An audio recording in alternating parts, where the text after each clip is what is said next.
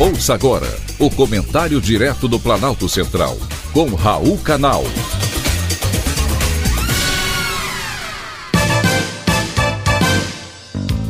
Queridos ouvintes e atentos escutantes.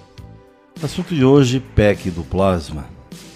Está em tramitação no Senado uma proposta de emenda à Constituição que permite o processamento de plasma humano pela iniciativa privada. Isso pode servir no futuro para desenvolver novas tecnologias e novos medicamentos.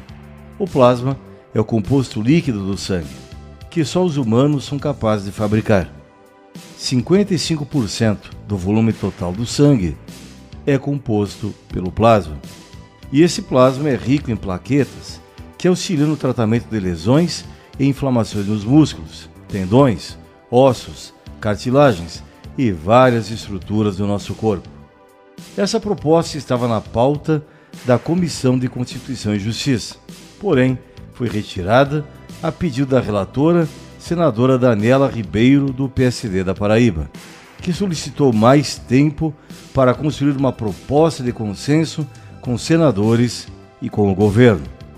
É claro que é uma proposta polêmica, principalmente porque ela prevê o pagamento ao doador em troca da coleta do plasma.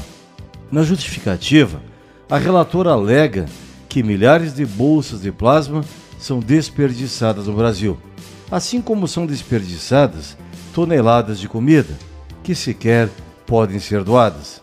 É preciso, antes de mais nada, acabar com a hipocrisia. Não é porque a Constituição proíbe a comercialização de órgãos para evitar tráfico de gente que vamos proibir também o processamento de plasma humano pela iniciativa privada, que tem toda infraestrutura para isso. Hoje, o plasma é obtido pelo processo do sangue doado voluntariamente pelos serviços de hemoterapia. O que o projeto prevê é que a iniciativa privada também possa fazer isso. O plasma pode ser usado para a produção de medicamentos hemoderivados, como albumina imunoglobulina e fatores de coagulação, que são utilizados por pessoas com doenças como, por exemplo, a hemofilia. A senadora Daniela Ribeiro argumenta que a legislação brasileira está defasada em relação à coleta de plasma, e tem razão. É preciso urgentemente coletar plasma, estruturar uma rede apropriada e produzir medicamentos derivados do plasma no país. De acordo com o relatório do Tribunal de Contas da União, há um desperdício de quase 600 mil litros de plasma sanguíneo que não foram viabilizados para a produção de hemoderivados. Se a hipocrisia for combatida, teremos unanimidade para aprovação da PEC do plasma. Foi um privilégio, mais uma vez, ter conversado com você.